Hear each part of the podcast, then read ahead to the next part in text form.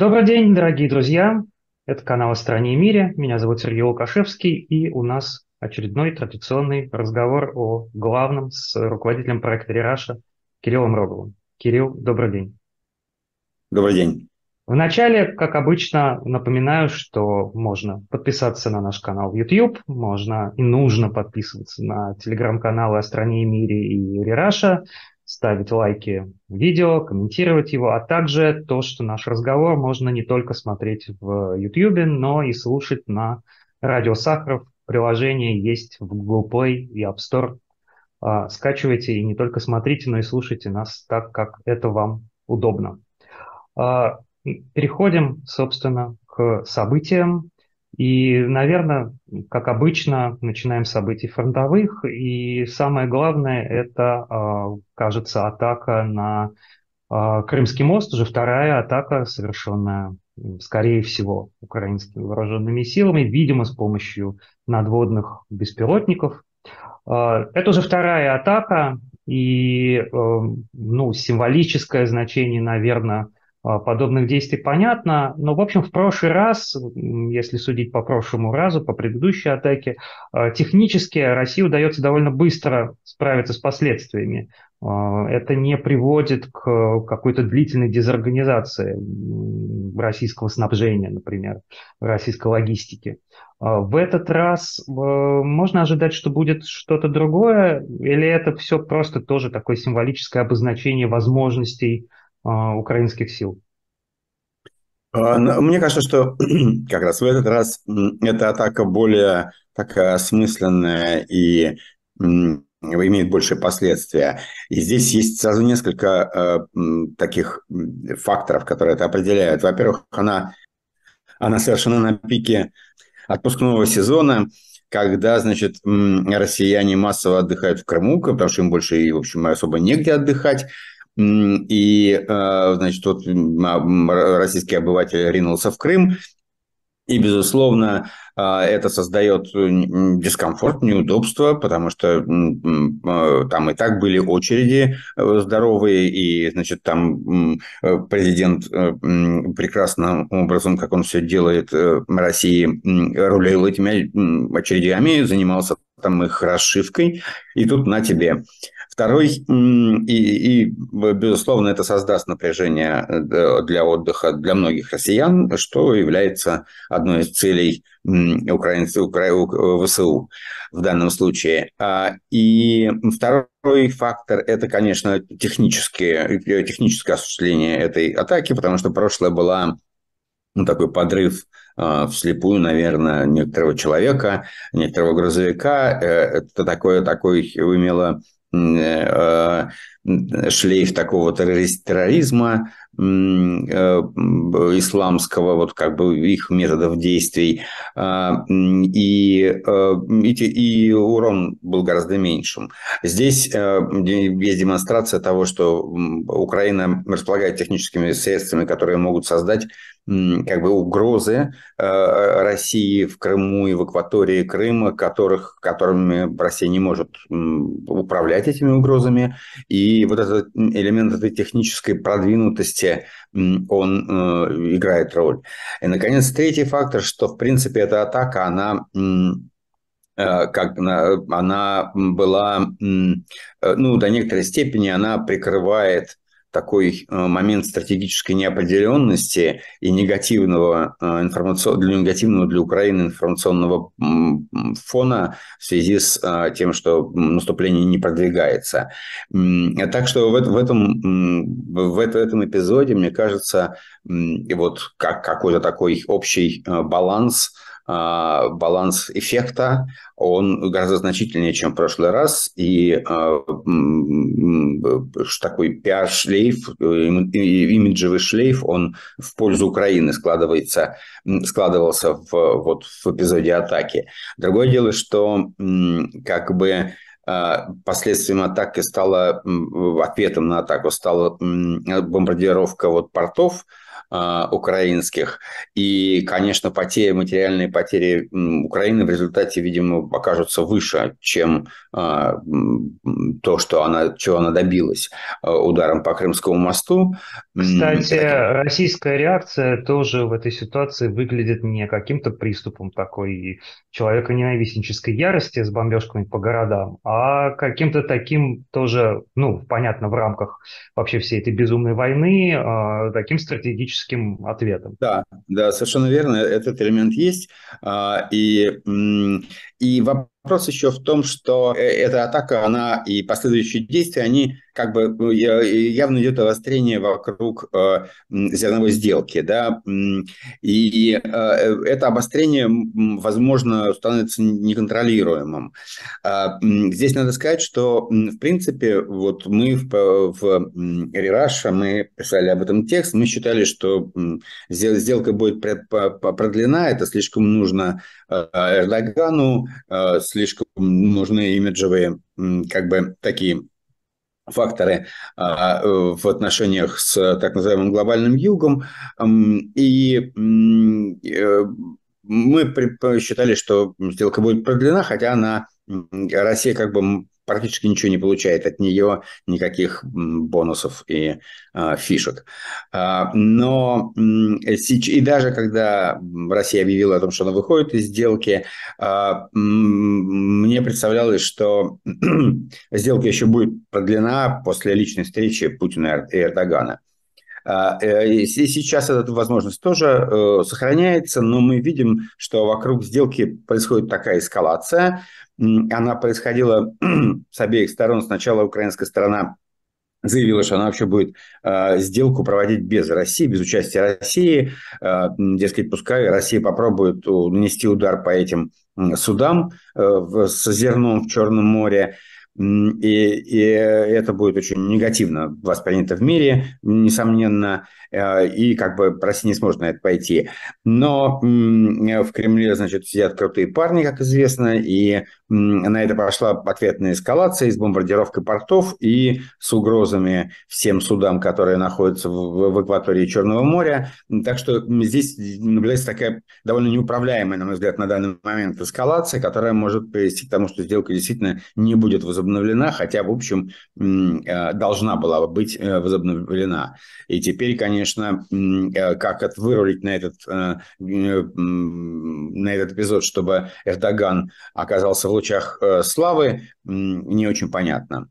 Э, ну вот, это вот э, такой замес по Крымскому мосту, который оказался довольно серьезным в целом таком своем шлейфе последствий. А, а вот, ну, естественно, вы упомянули, что зерновая сделка напрямую связана с отношением России и к России на глобальном юге.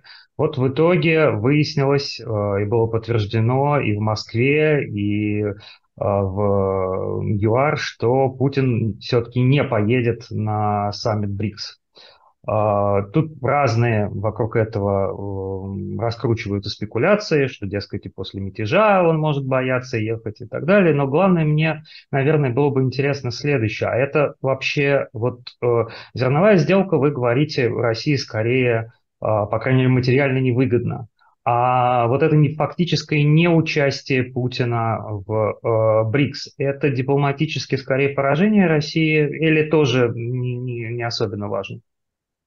Нет, мне кажется, что здесь есть э, такая важная вещь. В общем, э, как бы, да, если мы представим себе альтернативный сценарий, что э, саммит БРИКС состоялся, и, и Путин на него поехал, и там он стоит, значит, с этими там остальными гавриками, а, бриксовыми. Ну, это хорошая картинка, она э, была бы очень так важна для Кремля. Но, в общем, как мне представляется, то, что Путин не поедет на саммит, было ясно уже тогда, когда вот был выдан ордер и прошли первые консультации и обсуждения этой проблемы, и, с тех пор уже практически не было интриги, было понятно, что власти ЮАР очень заинтересованы в том, чтобы он не поехал, и сам саммит в любом случае меняет меняет тематику. То есть, когда ордер на Путина был выдан, это было мощным ударом, на который уже не, не было ответа.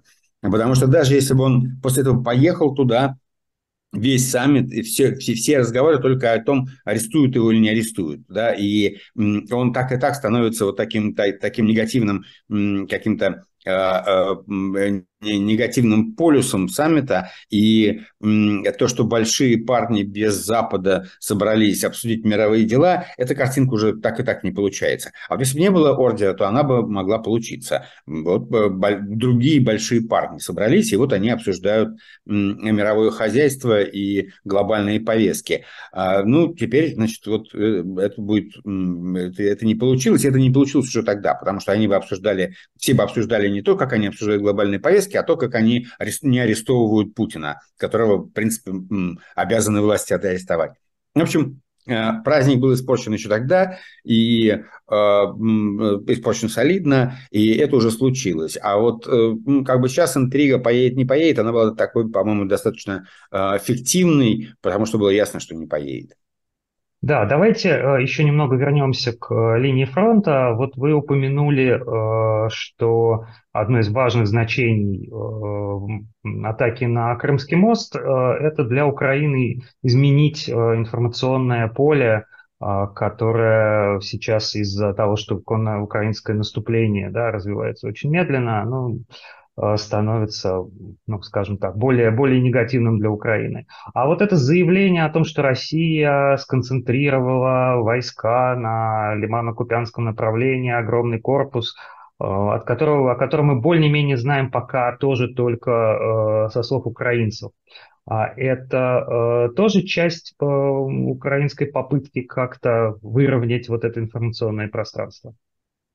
Ну, я не знаю, то есть я не знаю, не могу проверить достоверность этих сообщений, да, а, как мы не можем проверить достоверность большинства сообщений, касающихся военной обстановки, а, и вынуждены как бы а, анализировать скорее их информационный шлейф, чем некоторую реальность.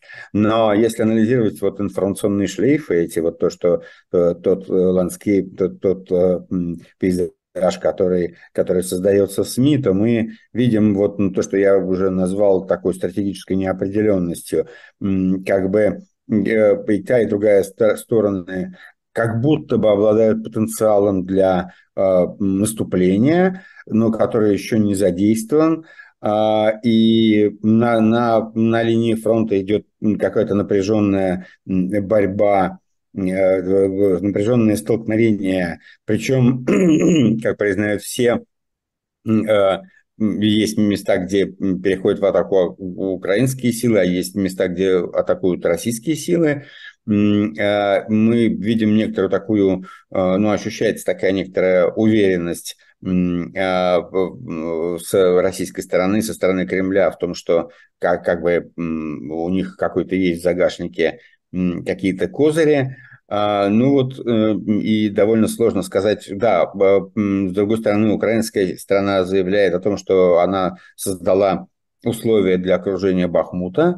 Э, так что как бы пока идет такая война, война намеков а, на будущие какие-то события, но сами события не происходят, и у нас нету как инструмента оценить, на чьей стороне перевес э, в данный момент и что на самом деле происходит. А, так или иначе, это играет на руку России, потому что демонстрирует, что а, выбить ее за оккупированных территорий будет непросто, э, и ставит перед Украиной и Западом вопрос о некотором стратегическом Э, стратегическом выборе, который, надо сказать, на этой неделе в, тоже продвинулся вперед, потому что на этой неделе появились первые сообщения, как бы являющиеся развитием подписанного вот меморандума, этого декларация э, на, на полях э, саммита НАТО о стратегическом таком союзничестве Э, западной коалиции и Укра... Украины, которое прежде всего должно на данном этапе заключаться в выработке плана дальнейшего вооружения украинских вооруженных сил, э, помощи им в каком-то национальном оформлении, в тренинге и так далее, и в производстве снарядов и боеприпасов. И, и вот в, в, в этом направлении мы слышали на этой неделе новости важные о том, что такие стратегические документы, они разрабатываются, они там в каком-то виде уже обсуждаются и лежат на столе. И это стратегически это важная история, вот, которая происходит вот в тени вот этой неопределенности фронтовой. Примерно та, такая картина. Да, давайте тогда из этой фронтовой неопределенности перейдем в события российские внутриполитические. Наверное, главное событие, по крайней мере, на сегодняшний день, это э, задержание Игоря Стрелкова. А, и, с одной стороны, он, в общем, по-моему, довольно последовательно э, двигался к этому э, своему потенциальному аресту и сам об этом писал. Но здесь самый главный вопрос, который, мне кажется, возникает, это почему мятеж поднимает Пригожин и продолжает, в том числе буквально на днях, опять э, нападать на Министерство обороны, называя происходящее на фронте позором, а арестовывают при этом Стрелкова.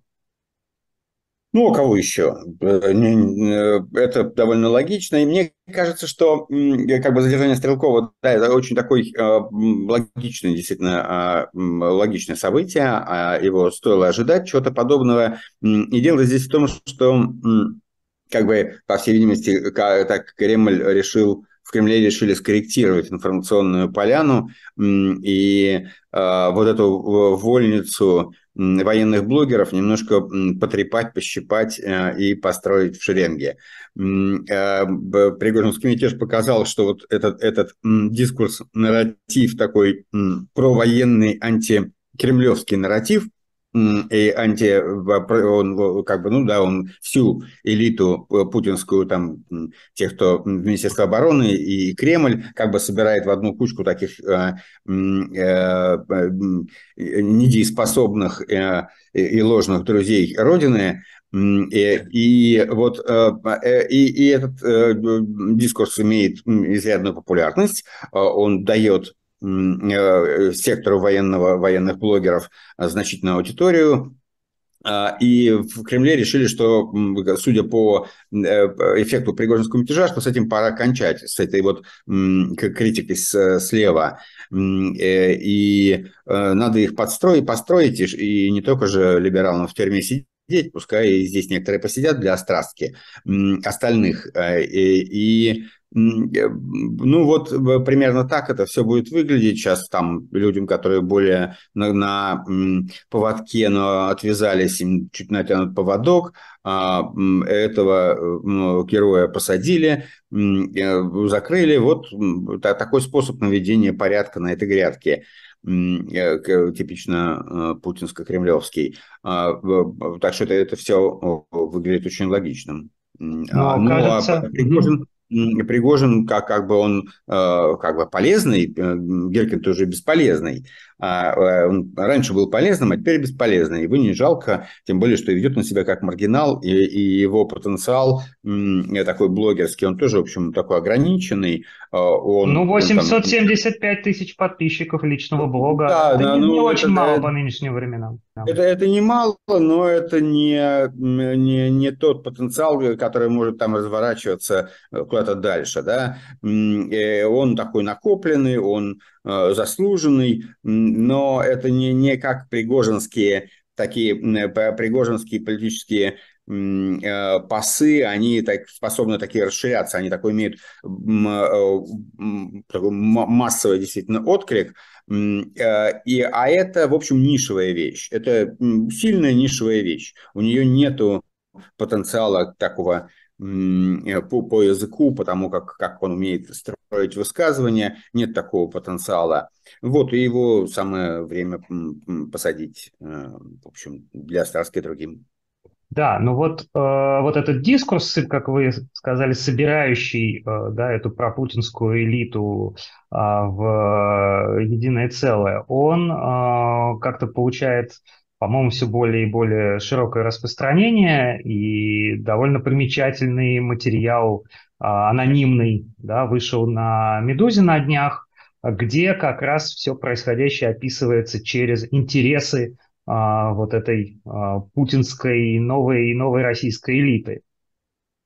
Да, это замечательная статья неизвестного автора, причем у меня такое ощущение, что я его знаю, когда я, я не знаю, кто это, но когда я читаю, у меня ощущение, что я да, знаю этого человека. А, простите, а, вы, выглядит просто выглядит абсолютно как полный привет из 70-х годов. Вот эти вот аналитические да, статьи, да, да. диссидентские да, под да, псевдонимами или анонимными. Вот, а, и эта статья, безусловно, замечательная, а, и я абсолютно согласен с ее пафосом, а, главным таким, что вот главная там идея такая, что мы все смотрим на опросы и говорим, ну вот там плохой народ, Теперь вот мы понятно, из-за чего это, и ничего другого не может быть. Я тоже совершенно не согласен с этим мнением и считаю, что Э, э, э, вот это взаимо... народное элитное взаимодействие это, это, это ключевой как бы взаимодействие широких слоев населения и элит.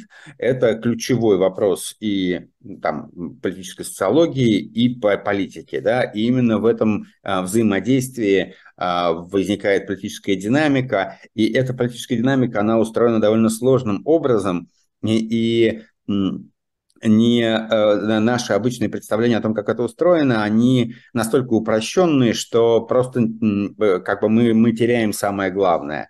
А в действительности между элитами и некоторыми настроениями, такими э, широкими настроениями, настроениями людей постоянно происходят некоторые интеракции, которые меняют и, и то, и другое, э, и, и сдвигают, и переконфигурируют. И именно здесь рождается такая подлинная политическая динамика, и в этом смысле мне э, вот э, очень близок этот взгляд, этот подход. И вне всякого сомнения э, вопрос о вот элитах последнего элитах, российских элитах там 2000-2010-х годов, он является ключевым а, в понимании того, что произошло.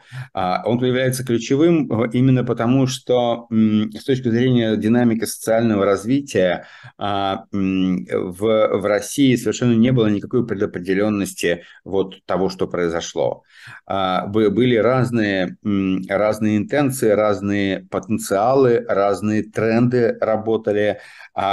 И вот то, почему выиграл тот или иной тренд, а, это, это и есть главный вопрос а, политического анализа, а, и его нельзя упрощать. В том числе нельзя упрощать отсылками к некоторому наследию прошлого. Это то, что ужасно любят в России, э, и э, как раз от этого, на мой взгляд, недостатка. Не избавлена даже эта отличная статья, когда в ней, как бы ее идея заключается в том, что вот элиты там 70-х годов, они позднесоветские, они, значит, вот э, такие с их идиосинкразией ко всяким идеологиям, с их такой, таким приспособленческим консюмеризмом, э, что вот из этого всего и проистекает то, что мы получили. Э, это, мне кажется, тоже э, такой немножко, ну, таким удобным упрощением. И, в частности, этот вызывающий крайнюю симпатию и, и уважение у меня автор, он ссылается на книжку Коткина «Негражданское общество», которая в какой-то момент, когда я ее читал, меня тоже перепахала, Однако э, в этой книжке идет речь о том, что вот эта вот э, поздняя коммунистическая элита, а, которая э, не выступала против режима по-настоящему с идеологических позиций, но которая оказалась главной силой его перемоловший коммунистический режим. Так вот, у Коткина речь идет в основном в большей степени, чем о Советском Союзе, о восточноевропейских странах. И та же самая элита, которая которую вот он описывает, и которую автор статьи «Это не гражданское общество» берет в качестве объясняющего для, для Коткина, прежде всего, главными примерами такого рода элиты это, это ГДР и Чехословакия. И стоит вопрос, почему Чехословакия ни с кем не воюет в результате, а Россия воюет. Да, и Украина, что... собственно, получила в наследство Украина, точно такую же элиту. Да, вышла из, из, из такой абсолютно такой же элиты. А, э, вот, в этом смысле, как бы Э, здесь, здесь мне кажется, что логики, э, логика требует еще некоторого уточнения, но, но вопрос о, о элите, о элите как э, главном, как бы ответственном и важнейшем политическом субъекте, который, который мы должны понимать и про которого думать, это вопрос, который не дает совершенно покоя. И не, вы знаете, вот вот, э, конечно, мне э, там ужасно смотреть и думать про этих людей, которые там едут в Крым, такие довольные собой, э, и им совершенно наплевать, что там убили, не знаю, несколько сот тысяч человек за, за эти полтора года. И это все их не просто не касается. Разбомбленные дома, кварталы их не касается, когда это не про них, ну вообще. Конечно, это все ужасно, но э, я понимаю, что э, это не свойство россиян, это, это свойство очень большого количества э, обществ, которые могут оказываться в такой ситуации. И элиты как раз существуют для того, чтобы это предотвращать, чтобы держать э, э, вот этот вот не какой-то разум нации, за него отвечать и, и его менеджерить, и, и, и, и то, что с этим не справляются, не справились российские элиты, э, тут важно не, не как, понимаете, как, наверное, позднесоветские элиты были плохие. Но почему там за 30 лет вот, вот, вот такие вот, как Путин, вылезли, а другие, которые получше, не вылезли на, на поверхность? Ведь это все не очень серьезно про то, что вот та элита осталась. Безусловно, в любом случае а, у, у э, как бы старые элиты, вообще ситуации, когда старые элиты сменяются как каким-то таким радикальным образом, это очень редкие случаи, как правило, связанные с масштабной гражданской войной и с какими-то чудовищными напастями на, на страну. У России был такой случай, это была гражданская война там в 1917 э, э, начале 20-х и дальше потом чистки, и, и это когда, когда элиты были заменены э, радикально. В принципе, такого не случается и не должно случаться, потому что э, э, ну, у каждой нации есть, вырабатывается какой-то слой людей, которые умеют это делать, да, одни умеют там э, точать что-нибудь, другие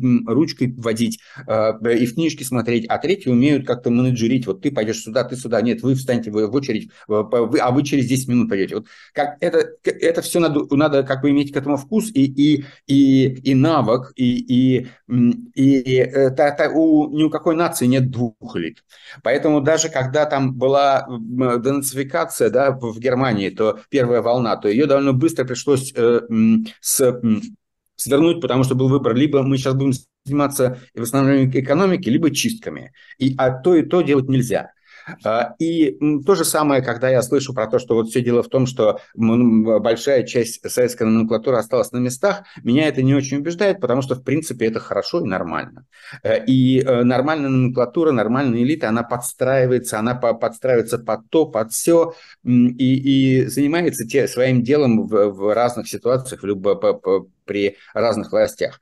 Но здесь коллизия не в этом, а дело в том, а коллизия в том, что э, э, какая-то элита, как э, там она ни была, почему она там не была, почему она не смогла вылезти из этой петли. Потому что даже вот там, хорошо, там 2000-е годы, некий такой коррупционно, коррупционно-патрональный режим устанавливает Путин. Окей, таких режимов много, они себе спокойно живут десятилетиями и и, и, ладно. Э, в десятые годы, значит, начинается вот этот вот, э, вот, эта, вот эта вот консервативная волна, и, э, и Э, разговоры там о, о традиционных ценностях, ну хорошо, бывает придури всякие э, у, у режимов э, авторитарно-патерналистских начинаются придури, там стареющие элиты, их, у них немножко крыша едет, земля под ногами разбалтывается, окей, но как, чтобы вот ввергнуться в такую войну безумно стране невыгодную по всем, по всем любым раскладам, это, это полная невыгода во всем. И нет, эта элита начинает придумывать себе люди, которые э, там 4-5 лет назад выглядели более-менее нормальными. Они там, они, значит, сидели где-нибудь в Минэкономразвитии, там, не знаю, в министерствах. Они, э, они, конечно, были такими в двойную игру играли. Они здесь по, по одному себя вели, там тебе подмигивали, говорили, ну ты же понимаешь. А, э, да, но это тоже это не страшно, это не ведет все к такой жестокой, чудовищной войне, не должно вести, это не про это как они не сумели вот на этом повороте ничего противопоставить этому, как они оказались, и как теперь они там сидят и разговаривают этим новым волепюком. Недружественные страны, значит, недружественные страны, это которые против того, что мы бомбим Украину. Это недружественные страны, так называемые. И вот и сидят экономисты, и так мы должны рассмотреть, как мы будем развиваться в ситуации, когда недружественные страны, там, о чем вы говорите? А, э, э, ну нет, они втягиваются, они живут этим, они меняют эти представления там, не знаю, люди, как, как, которые, вот, вот Кудрин попал по, под санкции, справедливо совершенно попал, но я не понимаю, что, что там делает Кудрин все эти годы, когда человек оказался как бы рабом своего знакомства с Путиным. А, он, он человек с большим потенциалом, и как и, там, экономист, как, как управленец, э, как это может так происходить, и как нету, и как нету даже у людей, которых мы очень, я уважал, как у них нету этого чуть какого-то чутья, что вот, вот здесь вот ну, ты дальше не можешь здесь идти. Вот ты не можешь идти и стрелять э, ребенку в затылок из пистолета, да. Ты, ну, есть как бы такие вещи, которые ты понимаешь, что ты не можешь делать ни при, ни при каких условиях. Вот не можешь и все. Я не могу подойти и выстрелить ребенку, хоть вы меня расстреляйте, э, в затылок из пистолета. И таких, такие вещи должны у элиты быть, э, такое сознание. Если бы оно было, если бы оно было распространено, то это бы гораздо было труднее как-то организовать вот то, что все сейчас организовано, вот эту вот нормальную жизнь, при ненормальной войне. Э, э, поэтому, мне кажется, здесь э, это, это какой-то нерв и, и главный нерв исторического момента вопроса о России вот в этом здесь где-то находится. Но у этого, по-моему, нет таких простых решений, что вот мы сейчас решим, что это потому, что вот в 70-е годы была такая элита сложилась, и теперь уже все уже понятно, теперь никуда не денешься. Это но все здесь... происходит все время. Да, ну, здесь сразу, здесь сразу.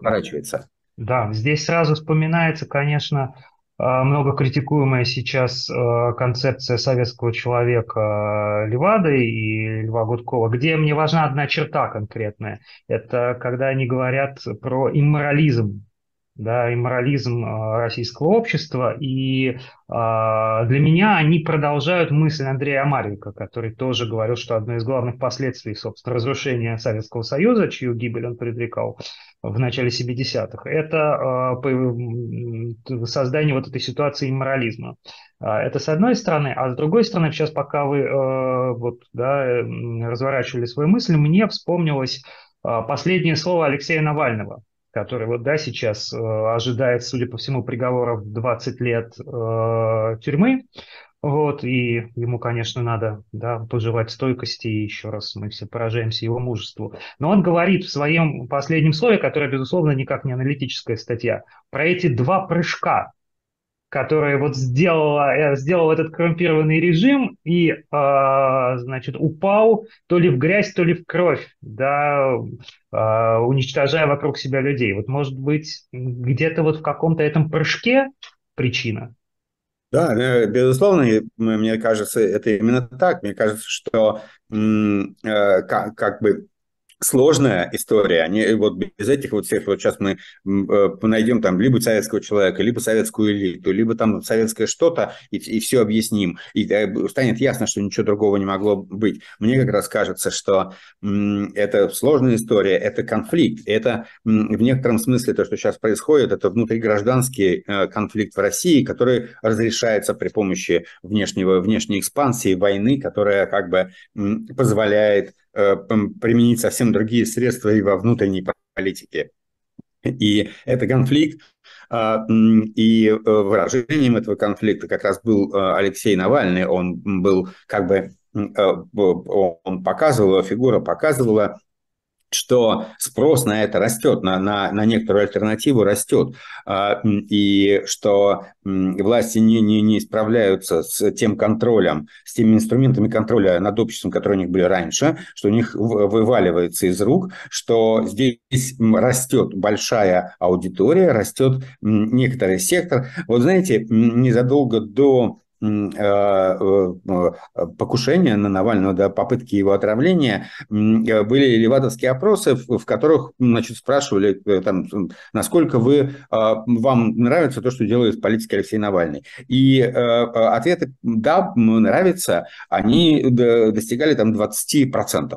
И что является, безусловно, очень высоким процентом для человека, который является ну, таким маркированным, стигматизированным оппозиционером, отключенным от всех всех, э, значит, даже имя его не упоминается в, э, в, в, э, в официальных каналах информации, это было, была росшая, росшая, росший спрос он вовсе не был э, доминирующим, он не представлял страну э, целиком. И, и была другая часть, ну я про это уже много раз говорил, была другая часть, была это вот петропатрональное государство э, с этими их и, и рентоориентированными сетями доверия, силовиками, которые распределяют ренту. И эта идеология силового государства а, она росла. И это тоже, кстати, вот что у меня было, возникло как, как бы как причине этой статьи э, замечательной, медузовской, э, которая так прямо сегодняшнюю дискуссию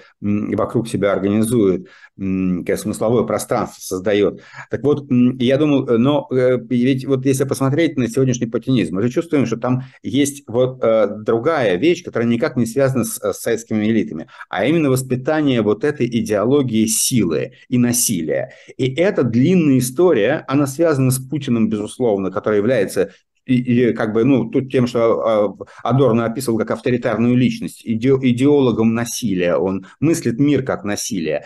А, но это целая огромная генерация людей, которая воспитывалась, э, консолидировалась на, на протяжении последних там полутора десятилетий вокруг него. А, идеология насилия, она имеет глубокие корни там и в пенитенциарной системе э, советской, и в советской армии, в ее садизме, вообще в таком э, бюрократизированном садизме, который прямо из советских времен э, тоже плыл, плыл и, и доплыл до нас, но сейчас он вырос в такой кусок, этот, этот институциональный как бы государственный садизм, садизм как государственная идеология, а он вырос в такое большое, большое какое-то социальное явление, и это не, никак не вытекало из э, той конфигурации позднесоветских элит, которая была. То есть это могло сложиться, могло не сложиться. И нам нужно понять, откуда взялась эта идеология насилия, потому что она является сегодня вот тем отравленным э, ядром, которое находится в середине России, который все это э,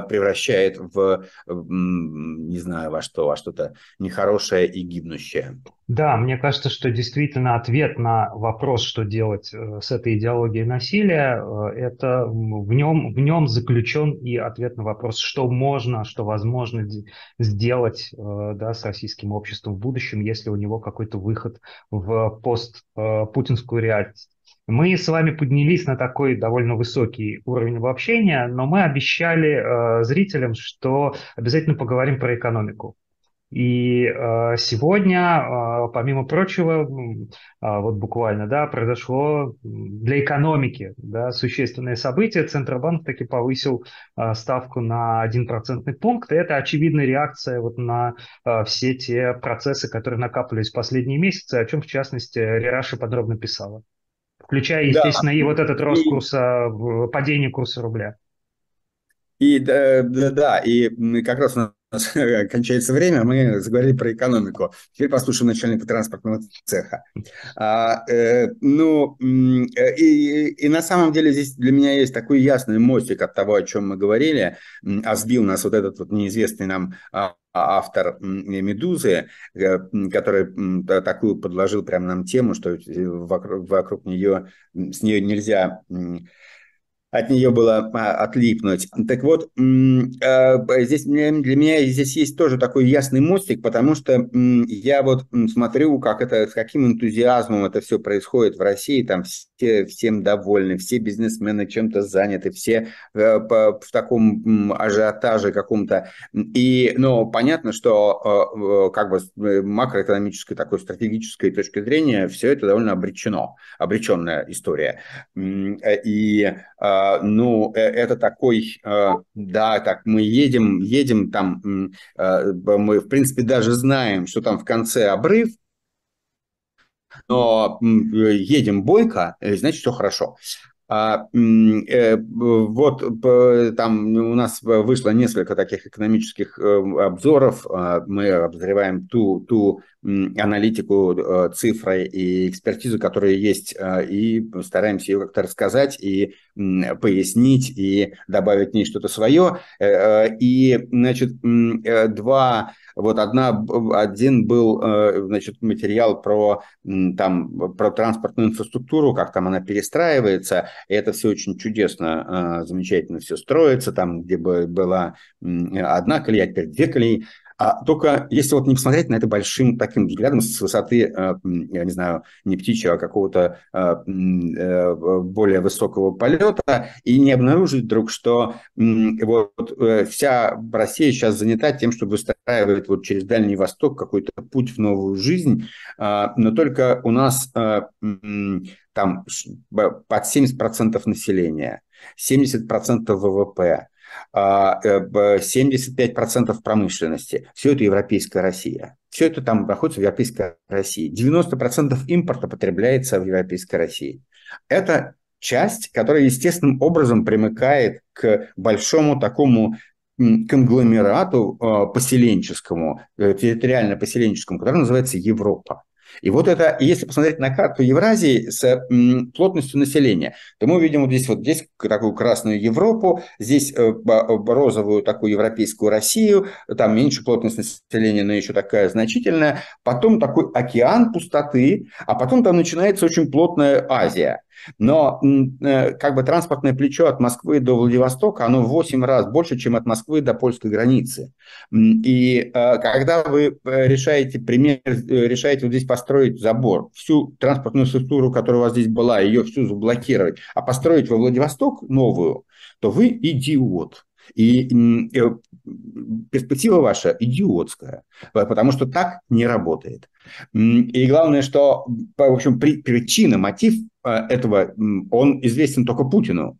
Да, но все э, сейчас тщательно будут значит, вваливать свои какие-то накопленные доллары и возможности, усилия, все это, э, чтобы вот строить эту новую в 8 раз более длинную дорогу по неизвестной причине.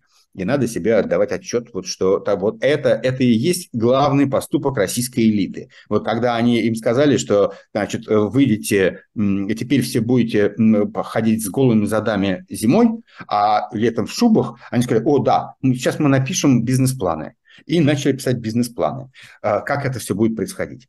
Окей а, пишите. Вот, а, ну, и, но это, это, это, на мой взгляд, очень важная вещь, потому что бесконечные, бравурные, там, которые, это реальность, это реальность, так люди себя в России уговаривают, что это все очень здорово получается, и ни, ничего такого плохого тут нету, и, и ну, 8 раз дольше возить, это что, в чем проблема? Ну, просто дольше будет, а, а аренда остается та же, это, Но любопытным, любопытной историей, второй любопытной историей, которая в экономике происходила в такой реальной экономике, это вот как раз то, о чем, о чем вы сказали, как бы в затравке этого поворота, это повышение ставки Центробанком, которое связано с тем, что российская экономика, пережив в прошлом году кризис, потому что падение там на 3% это, это, это кризис, она теперь вышла в,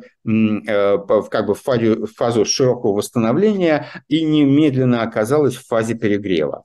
Э, и это довольно интересная история, которая на самом деле, а, хотя как бы вот эта фаза восстановления и даже перегрев, они вызывают такую гордость какую-то среди э, многих экономистов э, российских и там какой-то деловой э, среды, что вот, дескать, мы так как перегрелись, прям так рванули вверх, перегрелись.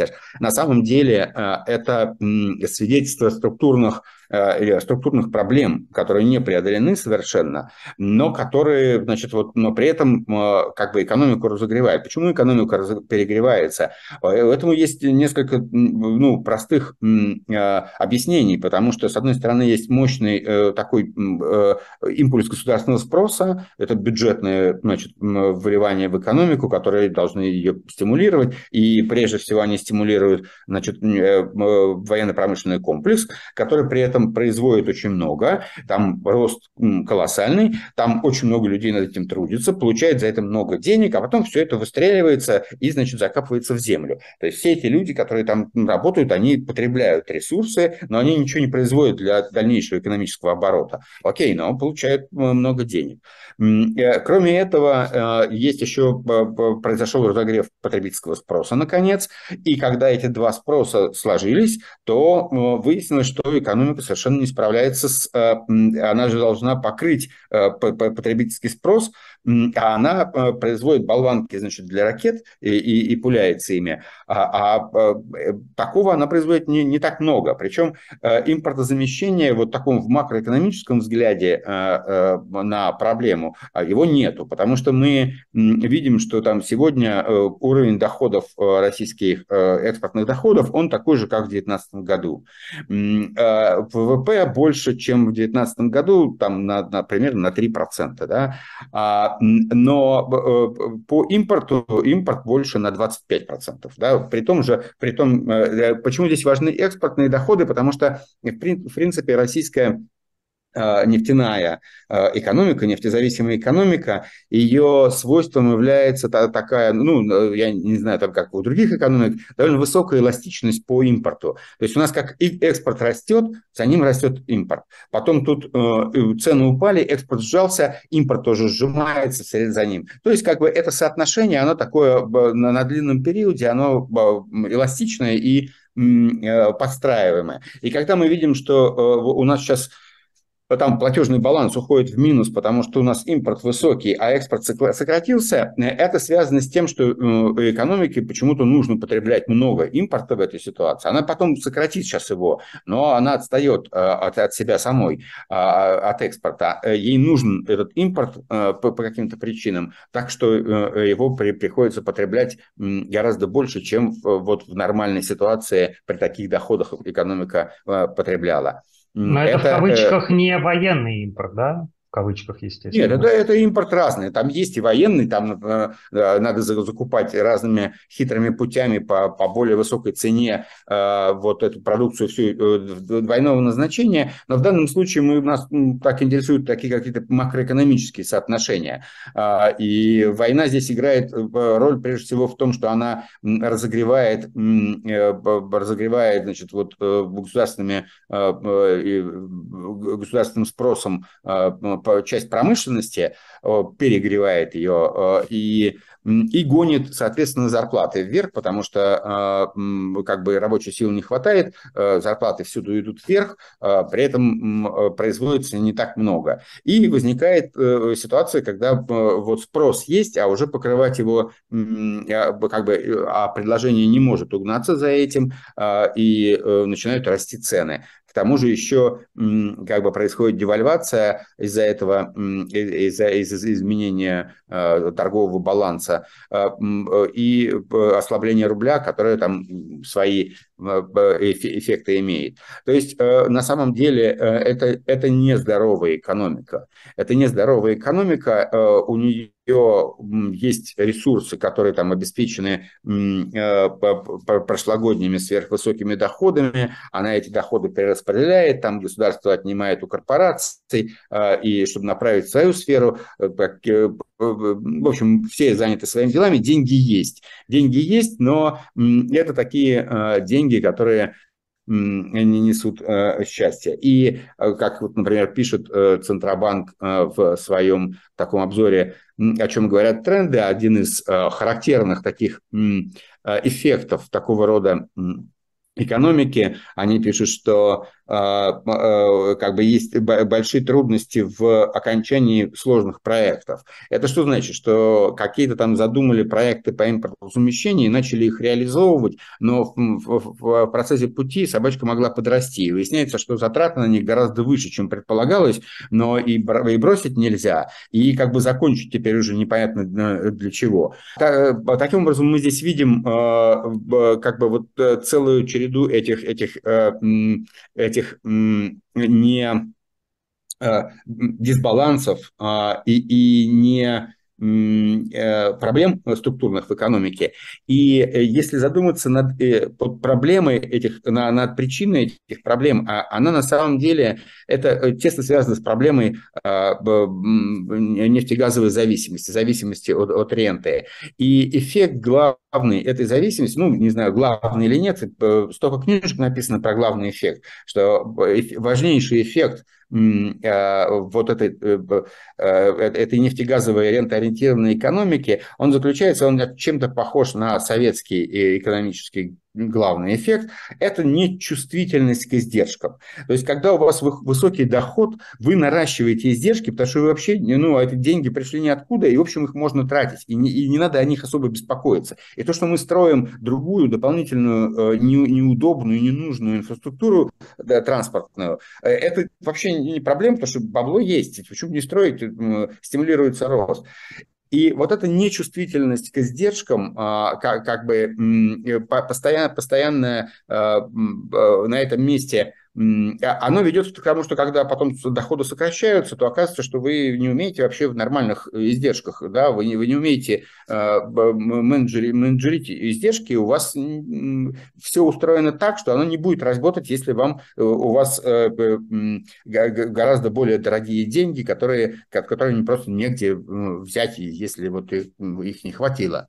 И я думаю, что Россия а по итогу будет второй такой а, страной э, в мире. В мире есть сейчас одна нефтяная страна, которая пережила за там, 50 лет два экономических коллапса, а, связанных с тем, что она очень нефтяная. Э, и это Венесуэла. Венесуэла просто настоящий коллапс, э, дважды переживала за последние 50 лет, 50-60 лет – а, и, э, и Россия один раз пережила Советский Союз коллапс, который, ну, можно объяснить в значительной степени, как, в определенной степени, как триггером его э, нефтяную, нефтяную зависимость и перепад нефтяных доходов можно считать, мне кажется, а, хотя этим не объясняется все. Но так же, как и в Венесуэле, да, вы сначала, у вас сначала с помощью, э, при наличии нефтяных доходов вы создаете экономику, у которой и, и, и есть скрытые неприемлемые издержки, it. Потом у вас сокращается доход, и все эти, э, они оказываются структурными проблемами, эти, э, то, что складывалось на высоких доходах, та, та система взаимоотношений, и вы терпите коллапс. Собственно говоря, э, так можно описать и советский экономический коллапс, на мой взгляд. Так вот, мне кажется, я, я, мне кажется, что Россия будет второй страной, которая там вот за 50-60 лет переживет второй экономический коллапс, связанный с с тем, что с тем, вот с тем, что она наступала, как и Венесуэла, дважды наступила на одни и те же грабли, строя экономику, опирающуюся на, рен, на ренту и неспособную контролировать издержки в отсутствии этой ренты. Да, большое спасибо. Э, действительно, единственное только, что остается в конце, в конце, наверное, сказать, это то, что э, страшно, что неспособность разрешать эти внутренние противоречия, социальные и экономические, в случае России оборачивается еще и страшными последствиями для ее соседей. Э, большое спасибо, э, Кирилл. Еще раз всем напоминаю просьбу ставить лайки этому видео, писать комментарии и подписываться на наши каналы. В описании будут ссылки на самые важные материалы из проекта Раша. Спасибо и до свидания. Всего доброго, хороших выходных.